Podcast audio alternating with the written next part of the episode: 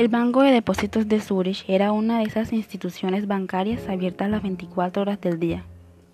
y que ofrecían una moderna gama de servicios anónimos en la tradición suiza de las cuentas numeradas. Con sucursales en Zúrich, Kuala Lumpur, Nueva York y París, el banco había ampliado sus servicios hacía poco para ofrecer el acceso anónimo informatizado a depósitos encriptados y a copias de seguridad digitalizadas.